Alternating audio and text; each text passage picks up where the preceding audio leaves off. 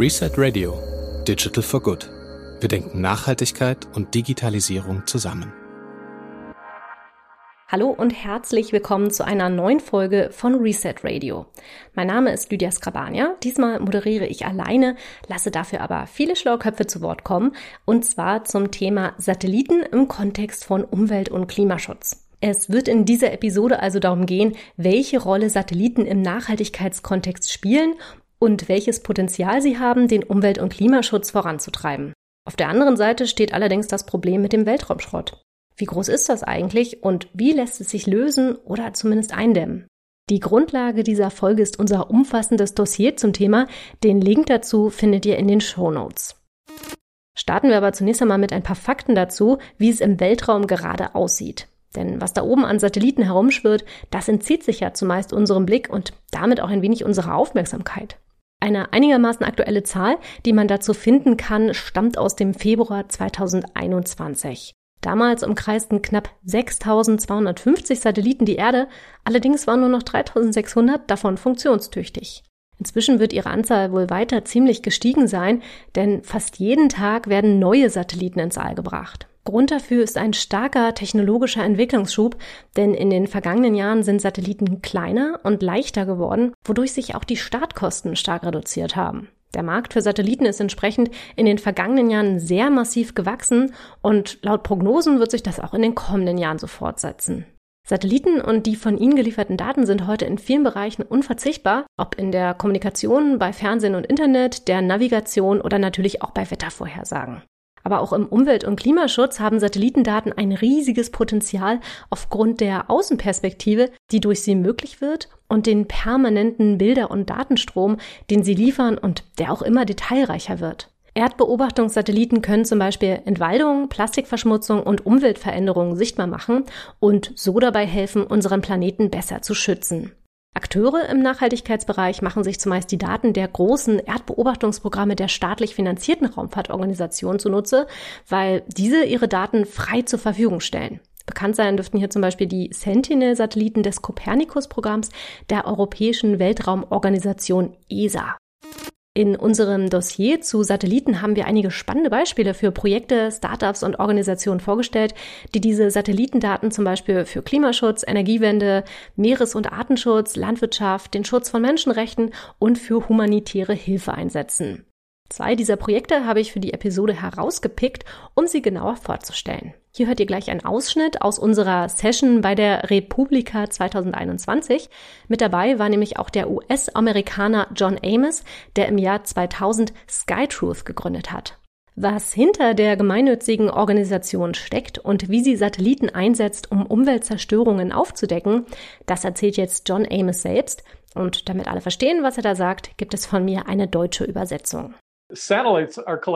Satelliten liefern faszinierende Informationen über unseren Planeten und zeigen uns Dinge, die wir sonst nicht wahrnehmen könnten. Wir können mit Hilfe von Satelliten Zeitreisen machen. Wir können also zeigen, wie sich die Erde durch die Aktivitäten von uns Menschen in den vergangenen Jahrzehnten verändert hat. Wir können mit Satelliten auch beobachten, was in sehr abgelegenen Gebieten des Planeten vor sich geht, die vorher unzugänglich waren und in denen bis vor kurzem Missstände nicht aufgedeckt werden konnten. Deshalb habe ich vor ungefähr 20 Jahren meinen Job im Bereich der Öl- und Gasindustrie und im Bergbau gekündigt und SkyTruth gegründet. Eine gemeinnützige Umweltorganisation, die es sich zur Aufgabe gemacht hat, dieses fantastische Instrumentarium im Weltraum zu nutzen, um den Menschen zu zeigen, was hier auf dem Boden mit der Umwelt geschieht, von der wir alle abhängen, und um ihnen die Mittel zu geben, diese Probleme selbst in die Hand zu nehmen. Zu den Dingen, die wir mit Hilfe frei zugänglicher Satellitenbilder erreicht haben, haben und auf die ich sehr stolz bin, gehört die Aufdeckung der wahren Größe und des Ausmaßes der BP-Ölpest im Golf von Mexiko 2010. Auch mit anderen Aspekten des Problems um fossile Brennstoffe haben wir uns intensiv befasst und zum Beispiel die Auswirkungen von Öl- und Gasbohrungen sowie Fracking aufgezeigt. Wir haben ein Crowdsource-Projekt gestartet, bei dem wir die Öffentlichkeit eingeladen haben, uns bei der Analyse von Tausenden von Satellitenbildern zu helfen, um eine Karte der Infrastruktur von Öl- und Gasförderanlagen Wetterlagen im Mittelatlantik zu erstellen. Und dieser Datensatz wurde von Wissenschaftlerinnen und Wissenschaftlern für Untersuchungen herangezogen, die gesundheitliche Probleme mit dem Fracking in Verbindung brachten. Das hat schließlich den Gouverneur des Bundesstaats Maryland dazu veranlasst, Fracking in diesem Staat dauerhaft zu verbieten. Skytruth deckt übrigens nicht nur Ölverschmutzungen und Methanlecks auf und zieht die Verursacher zur Rechenschaft, sondern ist auch in weiteren Umweltbereichen aktiv. Zum Beispiel hat die Organisation gemeinsam mit Google und der Meeresschutzorganisation Oceana das Projekt Global Fishing Watch gegründet, um illegale Fischerei aufzudecken. Auch hier geschieht das Monitoring von oben mit Satellitendaten. Mithilfe von Cloud Computing und maschinellem Lernen können hier nahezu Echtzeitkarten erstellt werden, mit denen illegale Fischereiaktivitäten verfolgt werden können. Die Entwicklungen im Bereich der künstlichen Intelligenz sind übrigens nicht nur bei diesem Beispiel ein wichtiger Treiber. Auf der Erde erreichen uns ja Tag für Tag gigantische Datenmengen aus dem All und ohne den Einsatz von KI-Technologien wären diese nicht wirklich brauchbar. Es würde ewig dauern, sie sinnvoll auszuwerten. Dem Themenpaar Künstliche Intelligenz und Nachhaltigkeit haben wir übrigens ein ganzes Dossier und außerdem zwei Podcast-Folgen gewidmet. Auch hierzu findet ihr die Links in den Show Notes. Zurück zu unseren Beispielen aus der Praxis. Das zweite Projekt kommt vom EcoVision Lab der ETH Zürich und jetzt zu hören ist Jan de Wegner, der das EcoVision Lab gegründet hat und hier erzählt, was sein Team dort macht. Auch dieser Audioausschnitt stammt wieder von unserer Republika-Session.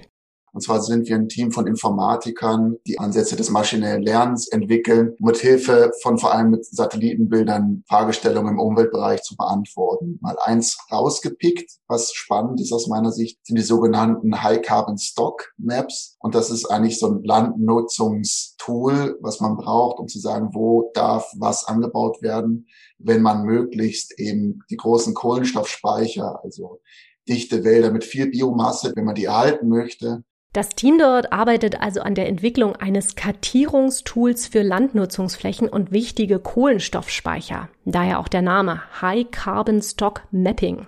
Einerseits sollen auf Grundlage dieser Kartierungen Biodiversität und wichtige Waldflächen erhalten bleiben, andererseits eben auch geeignete Landnutzungsflächen identifiziert werden.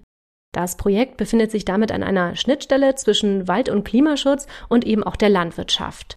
Zwar müssen große Unternehmen wie Nestlé bereits jetzt Anforderungen einhalten, wenn sie zum Beispiel ihre Palmöl- oder Kakaoplantagen erweitern wollen, aber es fehlt an objektiven Maßstäben, an Genauigkeit und an Transparenz. Auch da soll das Tool des EcoVision Lab helfen.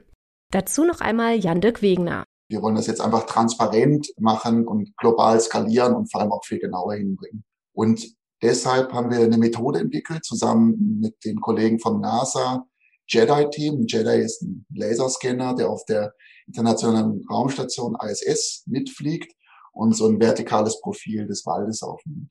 Und diesen verknüpfen wir jetzt ähm, mit Sentinel-2-Bildern. Das ist ein ESA-Satellit, ein optischer Satellit, um letztendlich Vegetationshöhe herzuleiten und dann mit Hilfe von Kalibrierwerten vor Ort ähm, letztendlich so eine sogenannte High Carbon Stock Map ähm, zu erstellen. Das ist jetzt eine Karte, die teilt jetzt ein, also Wälder, die auf jeden Fall schützenswert sind, hoher Biomasse und dann meistens zeitgleich auch hoher Biodiversität, während eben andere Bereiche entwickelt werden dürfen. Und wir versprechen uns jetzt davon, zusammen mit diesen HCSA-Leuten, das ist eine Aktion, die geleitet wird von Greenpeace, unterstützt wird, finanziert von den großen ähm, Sourcing Companies, also Cargill, Nestle, den großen Palmölanbauern, dass wir einfach damit ähm, öffentlich machen können, wo angebaut werden darf und wo nicht. Neben den Fernerkundungsdaten fließen in das Mapping-Tool dann übrigens auch noch weitere Daten ein, wie zum Beispiel, ob die lokale Bevölkerung Rechte an den Landflächen hat. Das sind natürlich Informationen, die nicht aus dem Weltall sichtbar sind und dann später ergänzt werden müssen. Beide hier vorgestellten Projekte können, wie ich finde, das große Potenzial, das Satellitendaten für den Umwelt- und Klimaschutz haben, sehr gut veranschaulichen. Weitere Fallbeispiele findet ihr bei Interesse in unserer Publikation. Ja, und dass der Markt um Satellitentechnologie seit einiger Zeit massiv wächst, das habe ich ja am Anfang schon erwähnt. Aber wie sieht's denn aus mit Unternehmen im Umwelt- und Klimabereich, die Satellitendaten nutzen? Dazu meine Kollegin Indra Jungblut. Also im Moment ist es noch so, wenn man sich so die Gesamtzahlen anschaut, dass wie in vielen anderen Bereichen auch Projekte im Umwelt- und Klimaschutz doch noch immer in der Minderheit sind. Also wir haben eine kleine Crunchbase-Analyse gemacht und haben schon gesehen, dass da auf jeden Fall sich was tut, dass es mehr Projekte werden. Ähm, ist natürlich auch einfach so, dass wir auch im Umwelt- und Klimaschutz mehr und mehr digitale Tools und Services einsetzen. Und das spiegelt sich natürlich auch genauso im Bereich Satelliten wieder. Es gibt also immer mehr Forschungsinstitutionen, NGOs und junge Startups, die Satellitentechnologie für den Umwelt- und Klimaschutz nutzen, aber da ginge schon noch mehr. Die Frage ist, was braucht es für Rahmenbedingungen, um mehr solcher Projekte zu ermöglichen? Am Ende sind es Aspekte, die eigentlich auch für fast alle Projekte im Umwelt- und Klimaschutz gelten. Das eine ist, dass es eine intensive Förderung von solchen Projekten geht, weil natürlich ist es schön, wenn es irgendwo auch einen, einen Refinanzierungshook gibt innerhalb der Projekte, ist aber gerade im Umwelt- und Klimaschutz nicht immer so einfach. Das heißt, dass es natürlich Projekte sind, die extrem förderabhängig sind. Das andere ist, denke ich, auch ein wichtiger Aspekt, wo Nachhaltigkeit auf Digitalisierung trifft. Das ist natürlich ein Schnittstellenbereich zwischen den Umwelt- und Klimawissenschaften und IT. Und ich denke, da ist es sehr wichtig, da einfach mehr Schnittstellen zu schaffen, dass auch mehr Menschen aus dem IT-Bereich auch da rein finden, um solche Projekte auch profund vorantreiben zu können mit dem entsprechenden Know-how. Was ganz oben drüber steht als ganz großer Rahmen, je mehr Rahmenbedingungen und Richtlinien wir haben, die auf den Umwelt- und Klimaschutz einzahlen, desto mehr brauchen wir natürlich auch die Projekte. Das heißt, wir müssen einfach in dem Moment, wo Umwelt- und Klimaschutz ganz oben auf der Agenda steht, dann ist der Raum da, dass mehr und mehr solcher Projekte entstehen. Und das ist tatsächlich am Ende eine politische Forderung. Und noch eine Ergänzung zu den nötigen Rahmenbedingungen. Wichtig ist auch, dass es einen verbesserten Zugang zu Satellitendaten gibt. Denn häufig sind diese Daten zwar offen, aber für Bürgerinnen und Bürger, aktivistische oder journalistische Projekte nicht oder nur begrenzt nutzbar, denn bisher muss man ziemlich technikaffin sein, um mit den Daten überhaupt was anfangen zu können. Wir haben zu diesem Thema ein Interview mit Niklas Jordan geführt, der mit seinem Projekt Open Space Data niedrigschwellige Angebote und Zugänge für jeden und jede erreichen will. Auch den Link dazu findet ihr in den Show Notes. So, in der ersten Hälfte dieser Episode ging es ja vor allem um die Potenziale von Satelliten für den Schutz unseres Planeten. Es gibt aber natürlich auch Schattenseiten beim Einsatz von Satellitentechnologie, nämlich den Schrott, der sich im Weltraum leider inzwischen häuft. Ausgediente Satelliten und Trümmerteile sammeln sich im erdnahen Orbit an und es kommen immer mehr dazu. Warum das ein Problem ist, das berichtet Holger Krag von der ESA. Ja, all das, was wir im All hinterlassen, ist mit, mit sehr großer Geschwindigkeit unterwegs. Satelliten bewegen sich mit sieben Kilometer pro Sekunde. Das sind 25.000 kmh. Das muss man sich schon mal auf der Zunge zergehen lassen.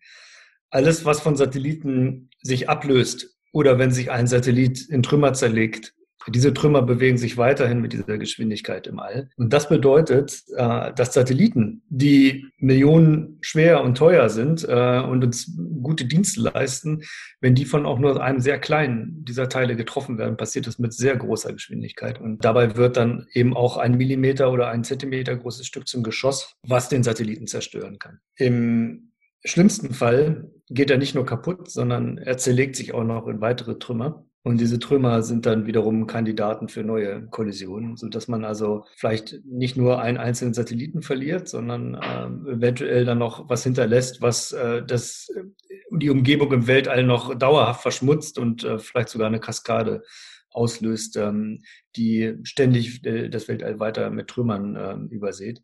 Holger Krag leitet das Programm für Weltraumsicherheit der ESA und befasst sich dabei mit den Gefahren, die sowohl uns auf der Erde als auch unsere Infrastruktur im All betreffen. Zwar sei menschliches Leben nicht unmittelbar betroffen durch solche Trümmerkaskaden, die er beschrieben hat, aber wir hängen inzwischen eben sehr stark ab von Satelliten und den Daten, die sie liefern. Man muss nur mal auf das Smartphone schauen, äh, dann sieht man, dass äh, die Hälfte der Apps irgendwie mit Daten aus dem Weltraum zusammenhängen. Das kann ähm, die Fernsehübertragung sein, das Telefongespräch selber, ähm, die Wettervorhersage und natürlich die Navigation, völlig undenkbar. Und am Ende ist es vielleicht sogar das Internet selber, denn viele von den Satelliten, die jetzt gerade gestartet werden, die sind dafür da, uns Breitbanddienste aus dem All zu liefern. Und all das gefährden wir, wenn wir die Raumfahrt nicht, nicht sauberer gestalten. Das war das Stichwort. Die Raumfahrt sauberer gestalten.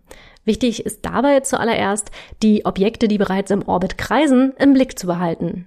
Wir müssen verstehen, wo sie sind, wie viele es sind und vor allen Dingen noch viel wichtiger, wo werden sie morgen sein. Die muss man halt aktiv aufspüren. Man strahlt sie mit, mit dem Radar an vom Boden und wir sprechen über Objekte in der, in dieser Größenordnung wie dieser Stift. Das ist das, was man so als Grenzgröße vom Boden aus noch sehen kann. Dazu braucht man Radaranlagen mit mehreren Megawatt Leistung. Also es ist ein gewaltiger Aufwand, der da betrieben wird. Und das reicht nicht, wenn man die nur einmal sieht, sondern das muss man dann regelmäßig wiederholen, neu vermessen, weil sich die Orbits, die Bahnen, auf denen sie sich bewegen, auch leicht verschieben. Und wir wollen es genau wissen, denn am Ende wollen wir ja unsere Satelliten um diese Objekte drumherum manövrieren. Und dazu braucht man sehr präzise Informationen. Diese aufwendige Überwachung wird aktuell für etwa 23.000 Objekte betrieben. Und das sind nur die Objekte, die größer als etwa 10 Zentimeter sind. Es wird davon ausgegangen, dass es außerdem etwa eine Million kirschgroßer Teile gibt, die aus Explosionen und Kollisionen hervorgegangen sind und vermutlich noch viele Millionen kleinerer Teile. Holger Krag befasst sich bei der ESA aber eben auch mit Lösungen, um den Weltraumschrott in den Griff zu bekommen. Einerseits geht es da um Vermeidungsstrategien, damit der Schrott im All nicht noch weiter zunimmt. Zum Beispiel sollte die Verbleibdauer von Satelliten im All begrenzt sein und Raumfahrtobjekte ohne Antriebssystem sollten gar nicht erst in großen Höhen oberhalb von 1000 Kilometern eingesetzt werden. Denn da wirken keine natürlichen Kräfte, was bedeutet, dass solche Objekte dann nach ihrem Betrieb für alle Ewigkeit dort oben verbleiben würden. Bisher halten sich leider nur die wenigsten an diese Vermeidungsstrategien und da gibt es auch keine internationalen Gesetze oder Regularien, die die Satellitenbetreiber in die Verantwortung nehmen. Neben den beschriebenen Vermeidungsstrategien gibt es aber auch Lösungsansätze für das aktive Rückholen und Entsorgen von Satelliten. Wir verhindern, dass Satelliten zusammenstoßen und Trümmer hinterlassen, indem wir sie entsorgen nach dem Betrieb mit eigenen Mitteln. Schlechte Nachricht, das funktioniert heute nur sehr schlecht. Das ist technisch komplex und sagen wir mal so, der, der Druck ist noch nicht ausreichend genug, dass man das also wirklich konsequent umsetzt. Daher haben wir in dem Raumfahrtsicherheitsprogramm der ESA geplant, die Technologie voranzutreiben, die dieses Entsorgen richtig robust macht. Wir wollen äh, Geräte entwickeln, die schon vor dem Start an den Satelliten montiert werden können, die ihn entsorgen können, selbst wenn der Satellit technisch nicht mehr funktionsfähig ist zum Beispiel einen unabhängigen Motor an Bord haben, der auch betrieben werden kann, wenn der Satellit darunter selber gar nicht mehr funktioniert und den, den Satelliten auf diese Art und Weise entsorgen kann. Und als Highlight, wir planen auch die erste Mission, äh, die dafür gebaut wird, ein Objekt aus dem All wieder abzuholen, was bereits nicht funktionsfähig ist ähm, und heute schon oben ist. Und das wird im Jahr 2025 gestartet. Wir werden einen Satelliten starten. Er wird von der ESA finanziert, dieser erste Satellit. Und er wird demonstrieren mit einem Objekt, was Weltraumschrott ist, ein Stück einer Raketenstufe, 100 Kilogramm schwer, wird es umgreifen und kontrolliert wieder in der Erdatmosphäre entsorgen und dass wir das Objekt dann auf diese Art und Weise loswerden. Das alles, also das Überwachen von Trümmerteilen und das Rückholen von Objekten, ist natürlich wahnsinnig kostenintensiv und aufwendig. Auch wenn die Kosten für das Rückholen von Satelliten mittelfristig gesenkt werden könnten und sich sogar ein Markt dafür entwickelt, ist das Ganze natürlich immer noch teurer, als wenn man Objekte von vornherein entsorgt hätte. Holger Krag sagt aber, obwohl das Vermeiden immer besser ist, als im Nachhinein aufzuräumen, brauchen wir trotzdem beides und sollten Aufwand und Kosten auf uns nehmen. Man darf auch nicht vergessen, es ist teuer, nichts zu tun. Tut man nichts, ist der Schaden noch viel größer. Da könnte man sagen, egoistischerweise nicht für mich als Satellitenbetreiber, sondern erst für zukünftige Generationen, das stimmt. Aber greifen erst die Generationen in 50, 60 Jahren ein, dann haben die es noch viel schwerer. Und das ist bei allen Problematiken so, wo der, der Anstieg exponentiell ist, auch beim Klima. Es ist günstiger, wenn wir äh, als unsere Generation Maßnahmen ergreifen, wo das Ganze noch so ein bisschen unter Kontrolle ist, als wenn das erst in 50 Jahren passiert, dann ist der Aufwand viel, viel größer. Und das ist der Punkt. Das vollständige Interview mit Holger Krag kann auf unserer Seite reset.org nachgelesen werden. Außerdem empfehle ich ein weiteres Interview, das wir zum Thema geführt haben, und zwar mit Luisa Innocenti, die die Clean Space Initiative der ESA leitet und sich dort unter anderem damit beschäftigt, wie man Satellitentechnologie und die dafür genutzten Materialien und Ressourcen nachhaltiger gestalten kann. Das Bewusstsein für Themen wie das sogenannte Life Cycle Assessment von Satelliten ist noch recht neu, aber das alles wird mit der zunehmenden Nutzung des Weltraums immer wichtiger werden. Wir brauchen künftig einen verbindlichen internationalen Rahmen, der den ökologischen Fußabdruck der Luft- und Raumfahrt in allen Phasen reguliert und weitere Ansammlungen von Weltraumschrott verhindert. Zu berücksichtigen sind dabei übrigens auch Aspekte rund um den Datenschutz. Außerdem sollten Projekte und Unternehmungen intensiv gefördert werden, die neue Lösungen für den Umwelt- und Klimaschutz erproben und alternative Wege hin zu einer nachhaltigeren Luft- und Raumfahrt vorantreiben. Denn damit wir Satelliten und all die Möglichkeiten und Potenziale, die sie bieten, weiterhin gut nutzen können, müssen wir den Weltraum als eine Ressource verstehen. Eine Ressource, mit der wir nachhaltig umgehen. Mit diesem kleinen Fazit bin ich am Ende dieser Folge angelangt. Vielen Dank fürs Zuhören. Wir freuen uns wie immer über Feedback, Fragen, Anregungen an hallo at reset.org. Abonniert gerne diesen Podcast, dann verpasst ihr auch unsere nächste Episode nicht. Da wird es dann um das Thema Civic Technology gehen. Na dann, tschüss und bis zum nächsten Mal.